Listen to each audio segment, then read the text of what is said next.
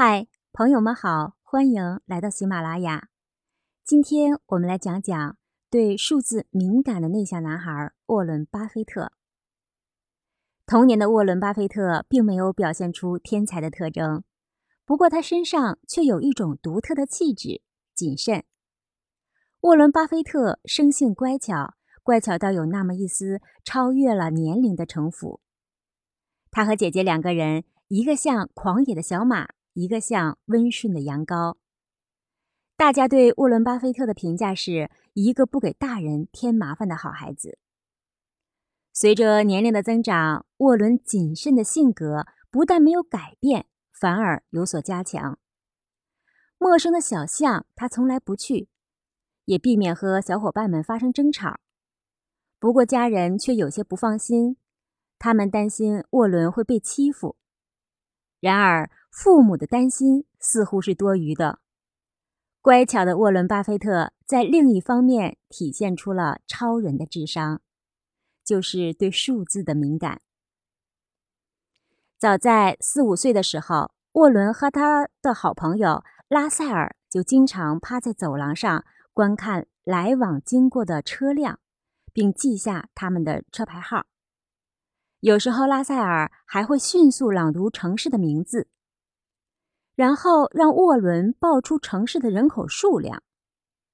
到了晚上，沃伦和拉塞尔还会研究数字，并统计在当时的《奥马哈世界先驱报》中出现的频率。除此之外，沃伦还特别愿意做数学题，擅长快速计算出复利。如此枯燥的活动，在他看来却是有趣的消遣方式了。到了周末，母亲为沃伦·巴菲特梳洗干净，带他去教堂听布道。然而，沃伦对这些似乎提不起兴趣来。他会低着头，掰着手指计算那些教堂里神职作曲家的年龄。就是这些在旁人看来毫无趣味的事情，显示了沃伦对数字的强烈兴趣。这也为他日后的投资理财能力奠定了基础。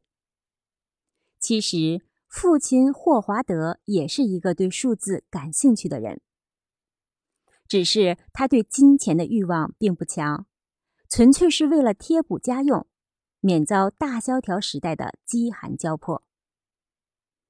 霍华德并不是苛刻的父亲，他总是满怀信心地鼓励着沃伦·巴菲特，让沃伦·巴菲特有独立的思考能力，因为在他看来，这是一个顺利成长和立足于社会的关键因素。孩子们很崇拜父亲霍华德，尤其是沃伦·巴菲特，他们父子二人的关系十分密切。比一般的父子关系都要融洽得多。每当霍华德问孩子们想要什么礼物的时候，两个女儿多丽丝和罗贝塔总是要丝带或者毛绒玩具。只有沃伦·巴菲特请求的是股票行情机的纸袋。霍华德答应了他。股票行情机的纸袋上记录了市面上各种股票的价格波动信息。这对炒股的人来说毫无意义，而沃伦·巴菲特却十分喜欢研究这些东西。他想通过这些纸条找出股票价格变化的规律。经过一段时间学习，沃伦·巴菲特竟然无师自通的能够运用标着标普指数解释报价的符号，这让霍华德倍感意外。沃伦·巴菲特七岁时发了一次高烧，很严重，做了一个小手术。但这让本来体质较差的沃伦更加是虚弱了，他的性格也更加内敛和谨慎起来。沃伦·巴菲特的童年最爱的美味是面汤，不过这在当时来说真是珍馐美味呀。拮据的霍华德家是不能经常享用的。后来，为了给虚弱的沃伦·巴菲特补身子，特意为他做了面汤。然而，做完手术的沃伦几乎是没什么胃口，连医生都担心他的身体状况很难恢复到手术之前。在沃伦休养期间，他最爱干的事儿就是在纸上写阿拉伯数字。只是当时大家都觉得这个不过是个小孩胡乱涂涂罢了。直到有一天，沃伦告诉照顾他的护士，这些数字象征他以后赚钱的数目。尽管当时他没钱，但总有一天他会变得非常富有和出名。那时，报纸和电视台都会抢着报道他的事迹。护士显然没有把沃伦的话当真，只当孩子气的臆想而已，安慰他说：“相信他将来一定是个大富翁。”成人的敷衍并没有让沃伦扫兴。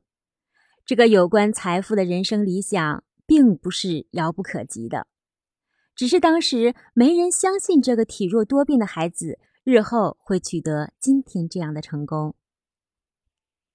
随着年龄的增长，沃伦对数字的兴趣升级为对经商的兴趣。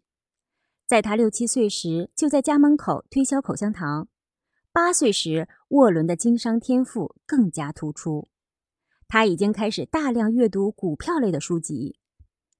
这些让成年人都头疼的书，沃伦却看得津津有味。他从中汲取了丰富的金融知识，甚至开始绘制反映股市行情的股价升降图表。九岁时，沃伦去街上推销可口可乐等饮料，而且他经常在自动销售饮料机旁边捡起人们丢弃的瓶盖，目的是想研究人们更喜欢哪种饮料。而和他同龄的孩子只知道喝饮料，这又反映了他有进行市场调研的调查能力。